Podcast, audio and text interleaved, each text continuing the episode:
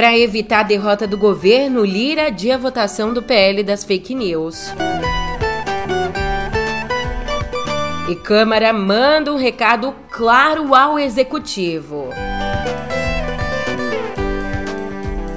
Por fim, mas não menos importante, o encontro de Lula e Alberto Fernandes.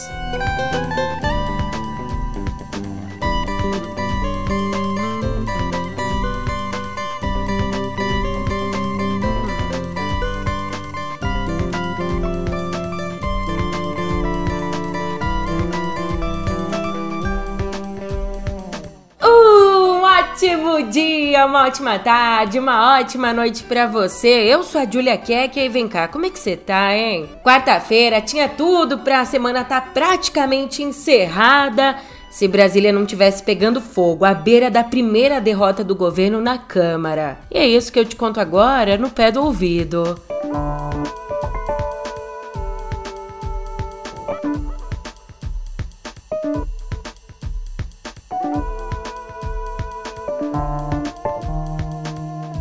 Se você não pegou a referência aí do meme, é esse aqui. Ah, não vou explicar meme, né? Vou sim, é esse aqui. São quatro horas da tarde de uma quarta-feira, é? semana praticamente encerrada. Então, ontem, para tentar evitar a primeira derrota da articulação política feita pelo governo Lula, o presidente da Câmara, o Arthur Lira, adiou a votação do PL das fake news. É, antes de passar a votação do projeto, e ouvindo atentamente ao pedido do relator, que para mim já era suficiente. O pedido do relator para mim já é suficiente. Os líderes, na sua maioria, também caminham por uma saída da manutenção do diálogo. E, portanto, de ofício, o projeto não será votado na noite de hoje. Passa-se a votação. Lista de encaminhamento. O, todos a favor do projeto 1084, todos abrem mão do encaminhamento? Já prevendo qual seria o resultado se a matéria fosse votada, logo no comecinho da sessão, o relator do projeto, o deputado Orlando Silva, pediu a retirada do texto da pauta, dizendo que não teve tempo para examinar todas as propostas recebidas e dizendo, nas palavras dele, que não teve tempo mesmo após todos os encontros e ouvindo todas as bancadas. Mas ocorre, presidente, que, mesmo após todos esses encontros e ouvindo todas essas bancadas, nós não tivemos, eu assumo como a minha responsabilidade de relator, tempo útil para examinar todas as sugestões. Eu gostaria de fazer. De liderança do PL, senhor presidente. Eu gostaria de fazer, presidente, um apelo a Vossa Excelência.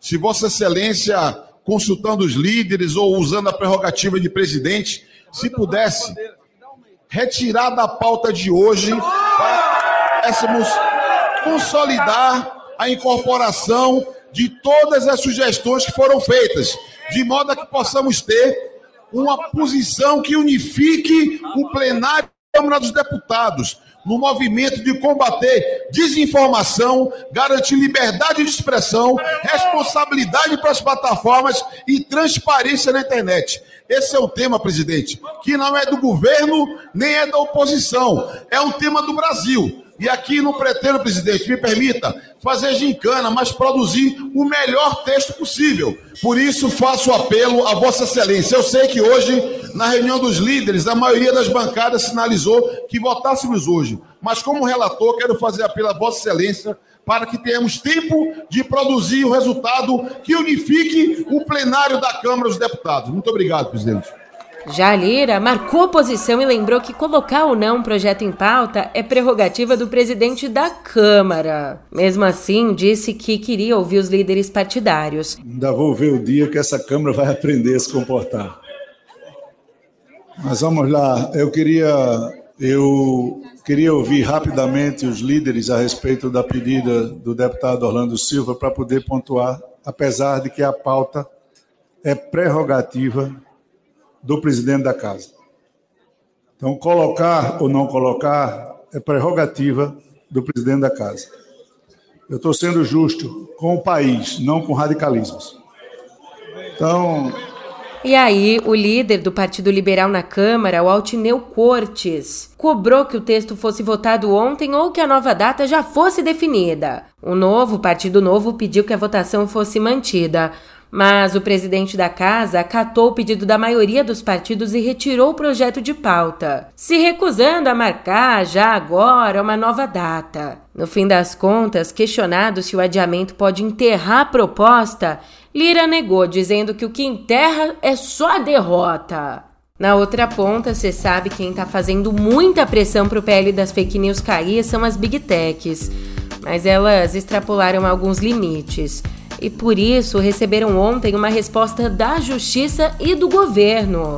Quando eu, você, a gente entrava lá no Google, por exemplo, aparecia logo ali embaixo da partezinha onde a gente pesquisa um link que clicando nos levava até um artigo contra o projeto de lei, um artigo escrito pelo diretor de Relações Governamentais e Políticas Públicas do Google no Brasil, o Marcelo Lacerda.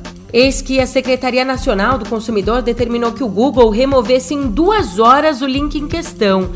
Isso sob o risco de multa de um milhão por hora.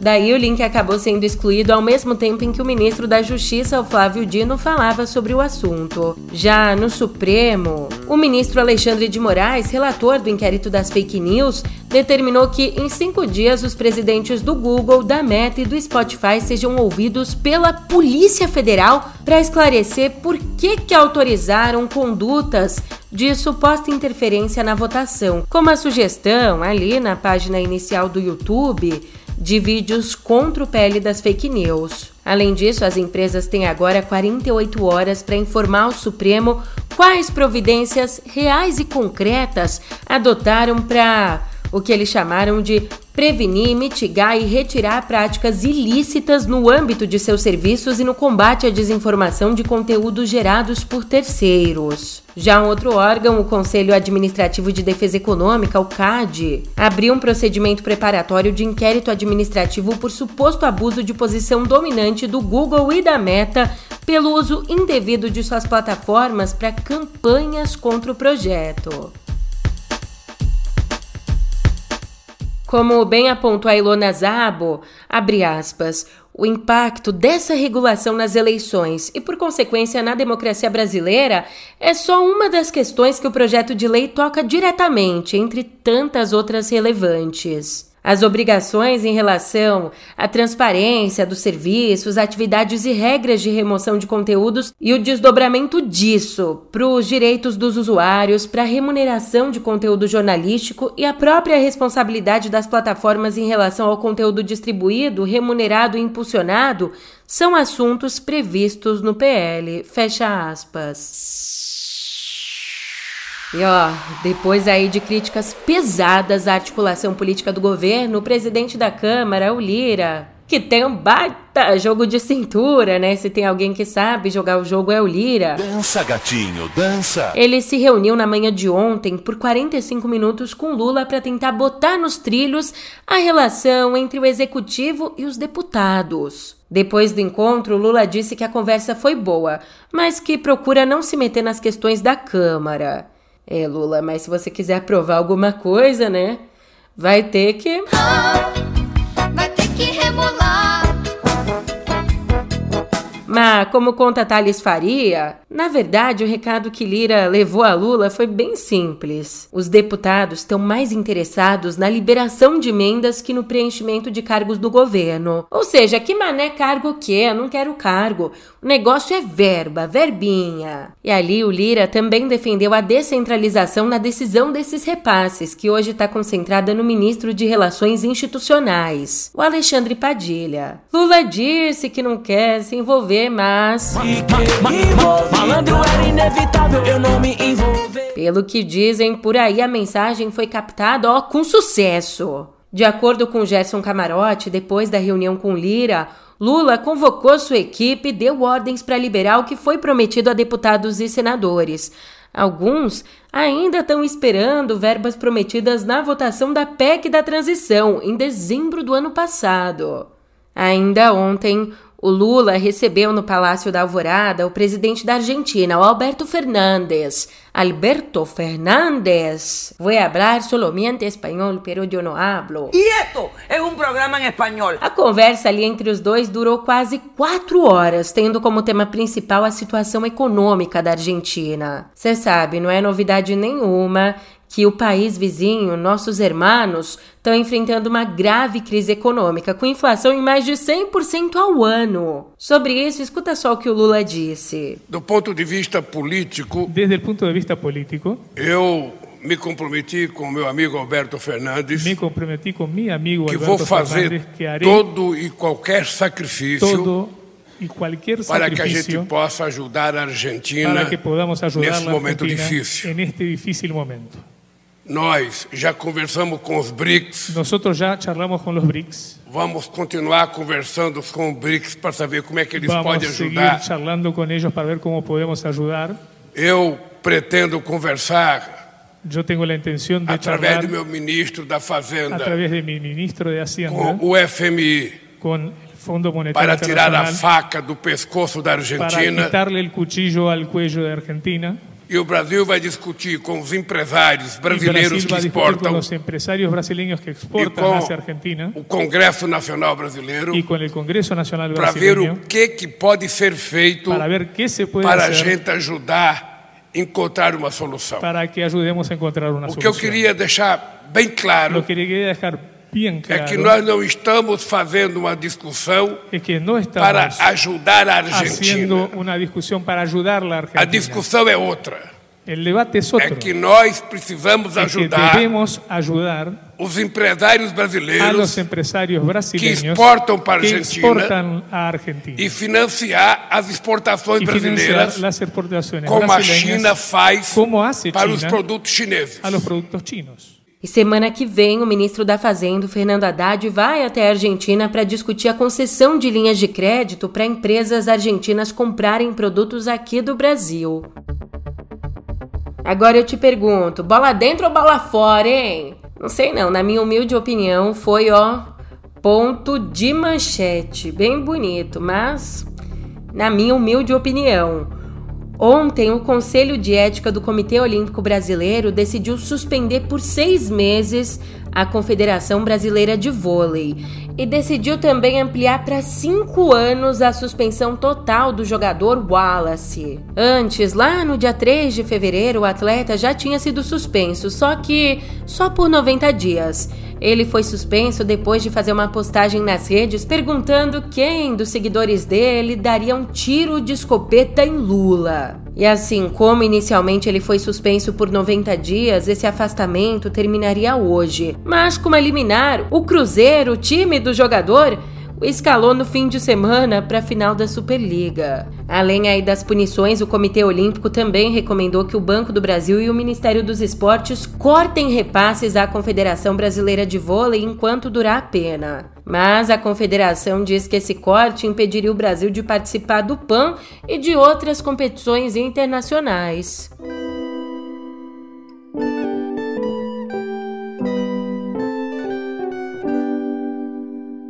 Continua a escalada de violência entre indígenas e garimpeiros na terra indígena Yanomami. Agora, em mais um episódio, oito corpos foram encontrados boiando no domingo na região do Uxiú, a mesma área onde garimpeiros assassinaram um indígena e balearam dois no sábado. E assim, como essas oito vítimas não são indígenas, a investigação tem acreditado que essas pessoas tenham sido mortas pelos próprios indígenas em retaliação em resposta ao ataque de sábado, quando a comunidade fazia uma cerimônia fúnebre e se deparou então com os invasores. Pelo menos um dos corpos foi atingido sim por uma flecha. O caso está sendo investigado pela Polícia Federal, que reforçou a segurança no local com apoio da Força Nacional. Também no domingo, numa outra área, quatro garimpeiros foram mortos num confronto com agentes da Polícia Rodoviária Federal e do Ibama. Aliás, falando em Ibama, ele é um órgão que atua fiscalizando ações né, que prejudicam o meio ambiente. Então, se o Ibama vai realizar uma vistoria, como é que a gente deve receber os agentes do Ibama? Isso mesmo. Se acertou se você disse que a gente deve receber a vistoria do Ibama seguindo bilhetinhos que orientam, nos orientam a esconder tudo aquilo que pode nos comprometer. Como esconder, varrer para debaixo do tapete uma substância altamente poluente. E não, eu não pirei de vez, não tô ficando doida. Claro que essa não é a resposta ética, a resposta correta, mas foi assim que, lá em novembro de 2021, agiram os funcionários de uma multinacional, a Singenta. Como assim, Julia? Não tô entendendo. Então, é que assim, durante a inspeção da fábrica dessa empresa de defensivos agrícolas, uma fábrica que fica em Paulínia, em São Paulo, durante a inspeção, o Ibama encontrou evidências de que a empresa tinha adicionado uma substância altamente poluente, o Bronopol, a três produtos em quantidades muito acima das permitidas pela Anvisa. Daí, como a galera sabia que estava fazendo coisa errada, esses mesmos agentes do Ibama encontraram bilhetes indicando que essa informação devia ser escondida. Bilhetes que diziam assim. Um deles, inclusive, dizia exatamente assim, abre aspas. Às 11 da manhã, o Marcelo nos informou que era para retirar todo o material de um dos produtos, pois estamos em fiscalização na planta. Fecha aspas. Preocupado com a saúde das pessoas? Não, a gente está preocupado em não tomar multa. Mas não deu muito certo, não, porque como os bilhetinhos foram descobertos, essa ação gerou uma multa de 1 bilhão e 300 milhões de reais. Mas calma. Uma multa que acabou anulada recentemente por uma juíza de São Paulo, que manteve numa decisão liminar a punição inicial do Ibama no valor de 4 milhões e meio. Aqui, nesse caso, a AGU representa o Ibama e pediu reconsideração da liminar. Então a gente ainda não tem uma nova decisão, nem a análise do mérito. Oh, como é fácil fazer coisa errada nesse meu país Brasil. Oh. Enquanto isso, o governo federal tem quebrado a cabeça para tentar consertar um outro problema, um problemão: a evasão escolar no novo ensino médio. É, essa nova modalidade de estudo, por exemplo, prevê um tempo maior que os estudantes permanecem na escola. Então o governo está tentando achar um, um jeito, uma forma dos jovens não abandonarem os estudos. E uma saída que tem pintado na cabeça deles, dos nossos governantes, sabe o que é? É a adoção de estímulos como uma bolsa estudante. Ou seja, pagar uma quantia aí todos os meses aos alunos para que eles continuem na escola. Essa medida aqui, ela não é exatamente nova. Ela já foi adotada, por exemplo, em Alagoas, que criou uma bolsa de permanência mensal para alunos do ensino médio. Isso pode ser bastante eficiente, né? Já que vários alunos acabam abandonando os estudos porque precisam trabalhar para ajudar em casa, com dinheiro, né? Tudo mais. Bom, numa audiência no Senado, o ministro da Educação, Camilo Santana, disse que as mudanças do novo modelo de ensino estão sendo tratadas de forma prioritária e que espera que até junho o governo tome uma decisão sobre o novo ensino médio. Vamos aguardar então.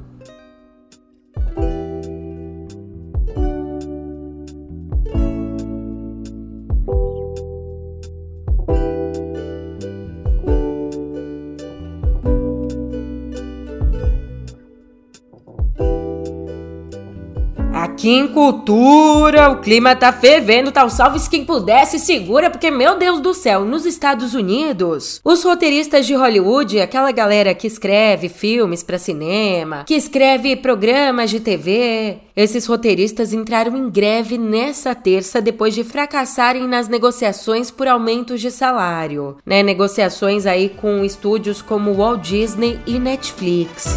Porrada! Porrada! Mas aí que tá. Essa paralisação já está impactando os talk shows noturnos, que são produzidos diariamente. Pelo menos cinco dos mais importantes desses programas vão ter que dar uma pausa nas gravações, sendo substituídos por reprises. Entre os programas, a gente tem, por exemplo, o Jimmy Kimmel Live, o The Late Show, o Daily Show, o Tonight e o Late Night. Mas esses programas diários não são os únicos que estão sofrendo, não. Programas semanais, como o tradicional Saturday Night Live, devem ser aí os próximos a sofrer. Mas nem todos são atingidos da mesma forma. As empresas que baseiam suas produções em programas com roteiro, como séries e filmes, elas devem sofrer mais. É o caso da Amazon, da Disney e da Fox. Já a Netflix é uma exceção, porque boa parte aí do conteúdo, do catálogo dela é produzida fora dos Estados Unidos, então tá meio que tranquila. Pois, meu bem, você aperta o seu cinto e se prepara, porque olhando para trás, lá em 2007, um movimento parecido durou 100 dias. Vamos quebrar, vamos quebrar tudo. Enquanto isso, aqui no Brasil, a Academia Brasileira de Letras divulgou ontem uma nota de repúdio à censura sofrida pelo escritor Marçal Aquino. Censura, Julia? É, a gente está falando aqui do caso em que o livro dele, o Eu Receberia as Piores Notícias dos Seus Lindos Lábios, foi incluído nas obras para o vestibular da Universidade de Rio Verde, uma instituição pública de Goiás, mas depois foi excluído da prova por pressão do deputado bolsonarista Gustavo Gayer, que disse que o livro era pornográfico. A Academia Brasileira de Letras classificou a ação do político como obscurantista, enquanto o próprio Aquino disse que a exclusão é a cara do Brasil de hoje. E só pra gente entender mais ou menos quem que é esse querido Gustavo Gayer, de quem que a gente tá falando, o deputado já tinha mostrado antes essa pra, pra ser bem suave, né? Essa peculiar visão de cultura que ele tem ao classificar a atriz Fernanda Montenegro como decadente por estar criticando o governo Bolsonaro. Não, você tem ideia? O cara conseguiu dizer que Fernanda Montenegro é decadente. Então o que, que a gente pode esperar, né? O que, que ele acha legal, Romero Brito? Não te falei? Sempre disse que esse cara não prestava.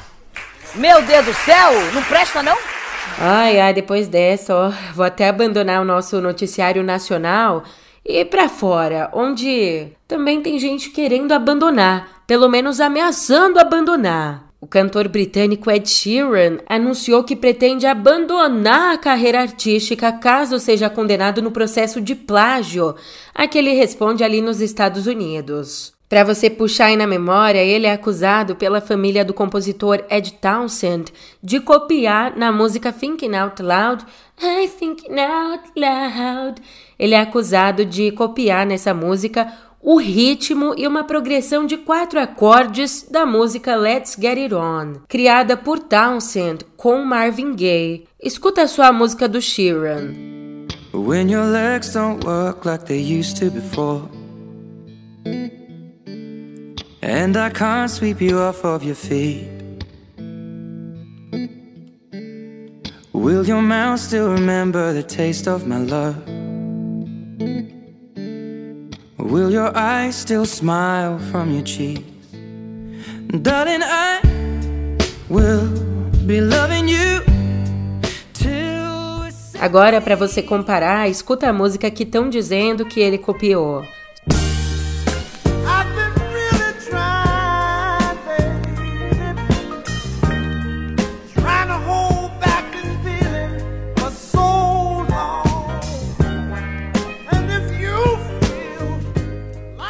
Sobre a acusação, Sheeran disse que ela é um insulto e que, abre aspas, dediquei toda a minha vida a ser um compositor e performer para as pessoas agora tentarem diminuir isso, fecha aspas.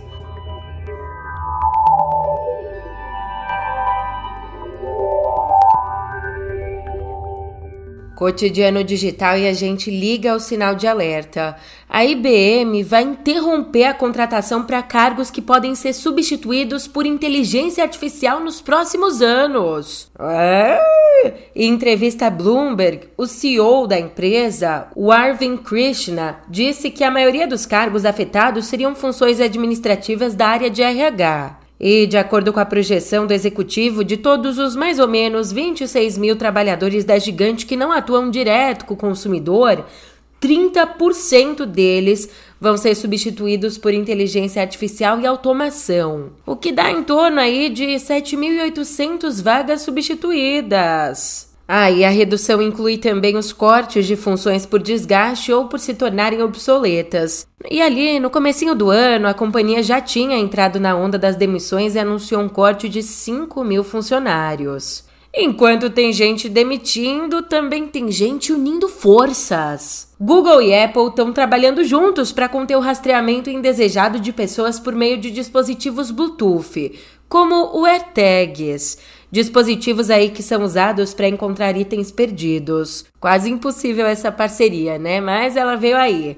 As duas bigs apresentaram um projeto com especificações que vão exigir que todos os dispositivos de localização alertem os usuários sobre qualquer rastreamento não autorizado em dispositivos iOS e Android. E as recomendações incluem sugestões de fabricantes e também de grupos de defesa e segurança, além do apoio de companhias como a própria Samsung. E aliás, isso não é brincadeira não, tá? Desde que a Apple lançou as AirTags, autoridades dos Estados Unidos relataram casos de crimes de perseguição de pessoas ou rastreamento de E uma última informação que demorou, mas o famoso, né, antes tarde do que nunca. O Match Group, dono do Tinder, anunciou que vai deixar a Rússia até o dia 30 de junho porque quer proteger os direitos humanos. Num comunicado, a empresa disse assim: Estamos comprometidos em proteger os direitos humanos. Nossas marcas estão tomando medidas para restringir o acesso a seus serviços na Rússia e concluirão sua retirada do mercado russo até o dia 30 de junho de 2023. Portanto, essa companhia é a mais recente entre centenas de marcas que decidiram restringir as operações no país